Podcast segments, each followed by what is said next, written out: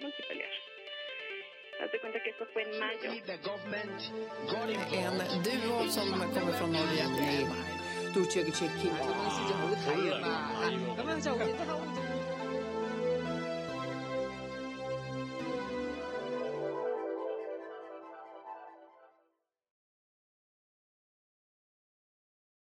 Восемнадцатое апреля 2021 года. Чехия решила выслать 18 российских дипломатов из-за причастности ГРУ к взрывам на складах боеприпасов. Полиция страны объявила в розыск Баширова и Петрова. Гамачик выразил сожаление, что от этого решения пострадают отношения между странами, но, по его словам, Чехия была вынуждена отреагировать. Мы находимся в такой же ситуации, как и Великобритания при попытке отравления Сол в Солсбери в 2018 году, отметил он. Теперь в, течение 48 часов 18 сотрудников российского посольства должны покинуть Чехию. В свою очередь, чешский премьер-министр Андрей Бабиш рассказал, что есть основания подозревать ГРУ в причастности ко взрывам на складах боеприпасов в деревне Врбетице в Злинском крае в 2014 году. Тогда при первом взрыве, который произошел 16 октября, погибли два человека. При втором 3 декабря жертв не было. На уничтоженных складах хранилось оружие, которое, которое собирались поставить в Украину, пишет издание «Респект». По данным следствия, взрыв должен был подорвать доверие к поставщику, но должен был произойти во время перевозки груза, но не в Чехии. Одновременно с заявлением о высылке российских дипломатов чешская полиция объявила в розыск в связи с расследованием тяжкого преступления двух мужчин, которые побывали в Праге и в Злинском крае 11-16 октября 2014 года, накануне первого взрыва в Рубетице. По данным правоохранителей, разыскиваемые пользуются российскими паспортами на имя Александра Петрова и Руслана Баширова, а также документами Молдовы на имя Николая Попа и Таджикистана на имя Руслана э, Табарова. В 2018 году Великобритания обвинила Баширова и Петрова в отравлении нервно-политическим ядом «Новичок» бывшего сотрудника российских спецслужб Сергея Скрипаля и его дочери Юлии Солсбери. Министерство иностранных дел заявило решительный протест властям Чехии из-за высылки 18 сотрудников российского посольства в Праге и обвинений в причастности российских спецслужб к взрывам на военных складах в, в Рубетице в 2014. Заявление, опубликованном на сайте МИДа, подозрения в адрес России называются голословными, надуманными и абсурдными. Это враждебный шаг, пишется э, на сайте МИД, Э, стал продолжением серии антироссийских акций, предпринятых Чехией в последнее время. Интересно, все нацисты, коммунисты и фашисты говорят именем государства, а не именем своих а, преступных членов. А, как по мне, как российского гражданина, это как раз очень российский, а не антироссийский шаг искоренения преступлений и фашистских злодеяний в моей стране. Нельзя не видеть также американский след. Ну, дальше уже можно не читать.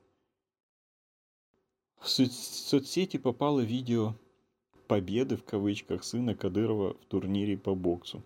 В соцсетях появилась видеозапись боя между 13-летним сыном Урки Рамзана Кадырова Адамом и Асланом Батировым, на которой поединок внезапно останавливают, объявляя победу Кадырова. На видеозаписи рефери в какой-то момент останавливает бой и начинает отчет времени, фиксируя нокдаун. Ситуация, когда спортсмен касается настила третьей точкой опоры, коленом или рукой. При этом э, оба дерущихся ходят э, свободно и ждут, пока рефери этот э, отсчет времени закончит. Через несколько секунд из угла соперника Кадырова выбрасывают полотенце, знак признания поражения. В Санкт-Петербурге кусок лепнины с дома упал в детскую коляску. Ребенок госпитализирован. Фонтанка уточняет, что двухлетний мальчик получил черепно-мозговую травму и у него поврежден глаз. Ребенок находится в детской больнице Раух, э, Раухфуса. Интересно, это э, лепнина из новых поделок или еще из того, что коммунации лопатами восстанавливали после Второй мировой. Роскосмос задумал генную трансформацию космонавтов для дальних полетов.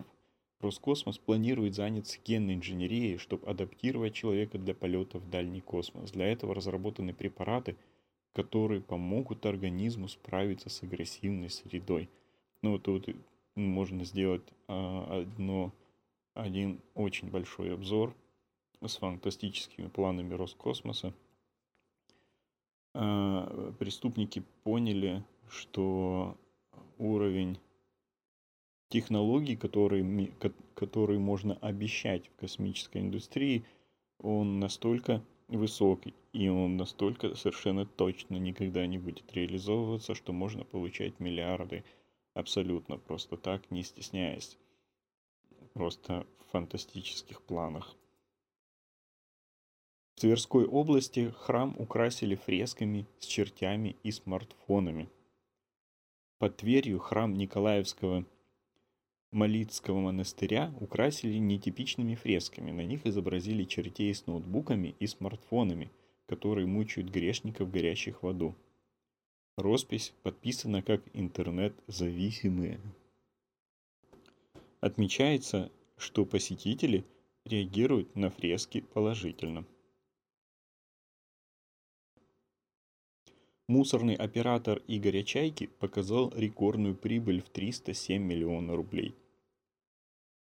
Оператор переработки мусора Хартия, бенефициаром который является сын э, путинского преступника, экс-генпрокурора Игорь Чайка, заработала в 2020 году рекордные 307 миллионов рублей.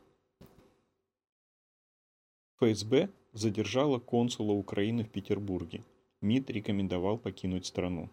В Петербурге на несколько часов был задержан украинский консул Александр Сасанюк.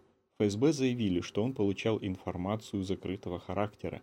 МИД России рекомендовал Сосняку покинуть страну в течение 72 часов.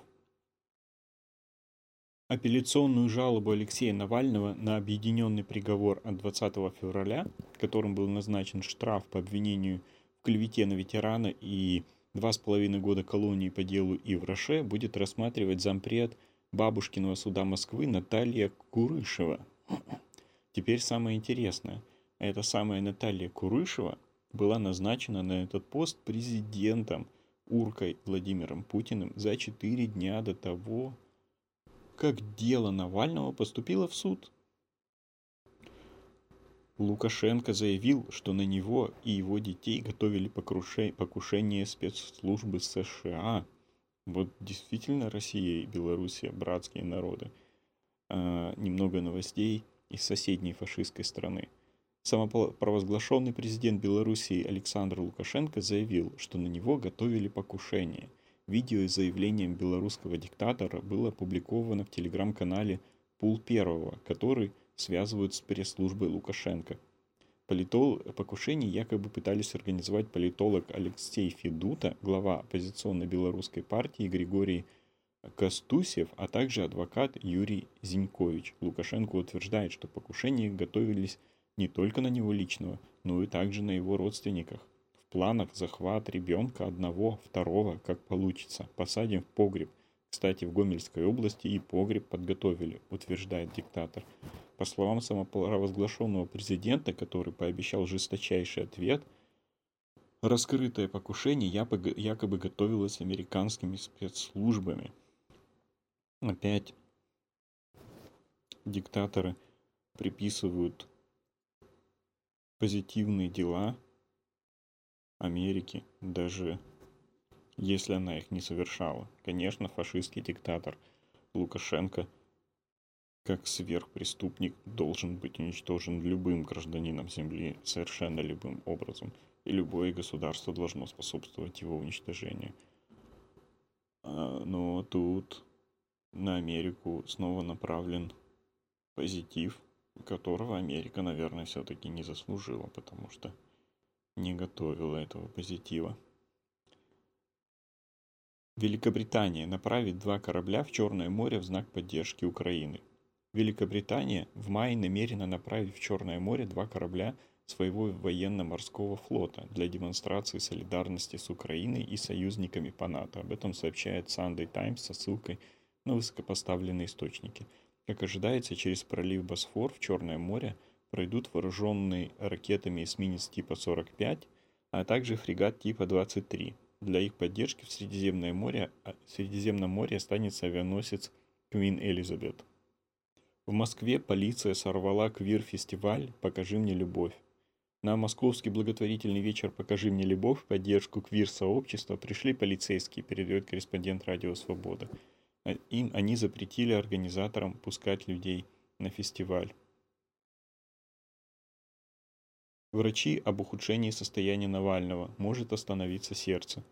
Врачи заключенного российского гражданина Алексея Навального объявили о том, что по результатам анализов политик находится в критическом состоянии. Об этом написала личный врач Навального на своей странице в Твиттере. После получения результатов анализа его лечащие врачи сразу же обратились к главе Российской службы исполнения наказаний с открытым письмом о здоровье оппозиционера и с просьбами допустить их к нему. При этом врачам так до сих пор и не ответили.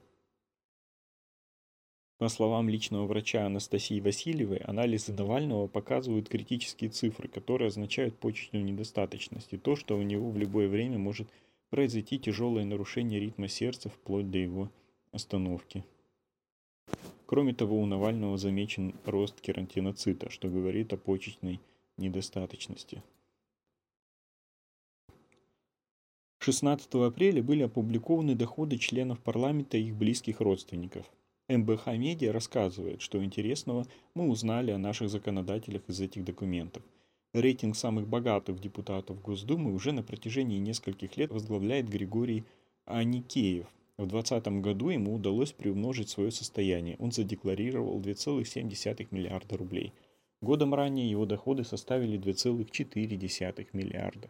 Второе место досталось первому заместителю председателя комитета по бюджету и налогам Нижней палаты парламента Леониду Симоновс, Симоновскому, 1,6 миллиарда рублей.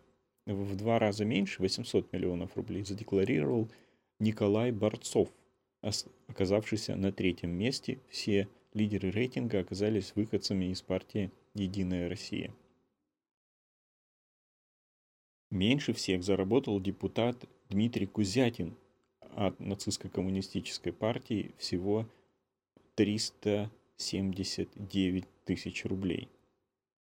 Безусловным лидером по количеству транспортных средств оказался депутат от «Единой России» Владислав Резник. В документах он указал 17 транспортных средств, включая два автомобиля Mercedes-Benz, 3 трактора, 10 вездеходов и снегоход – Кроме традиционной недвижимости в виде квартир и земельных участков, из года в год депутаты декларируют довольно экзотические постройки. 2020 год стал не исключением. У депутата Константина Затулина есть творческая мастерская, а у Александра Ильтякова – часовня.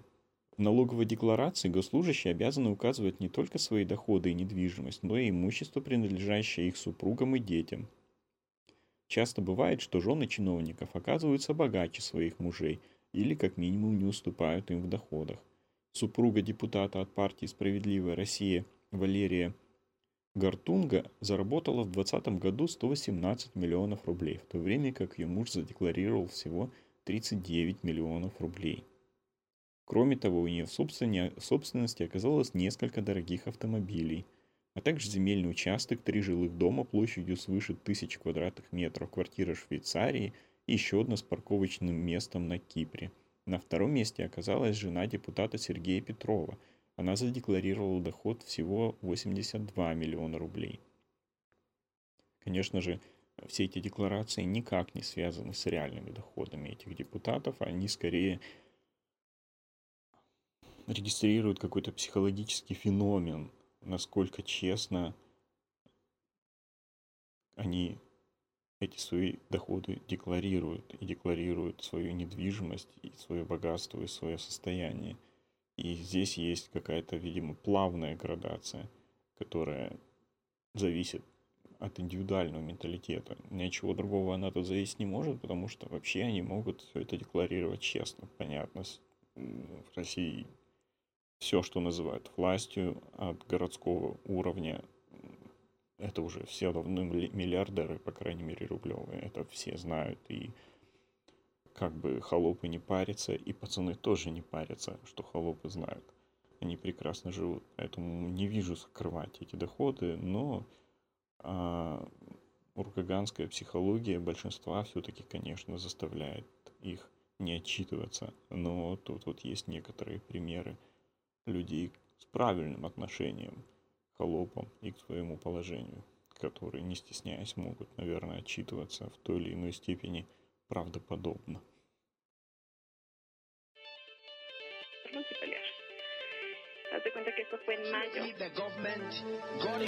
En duo som kommer från Norge.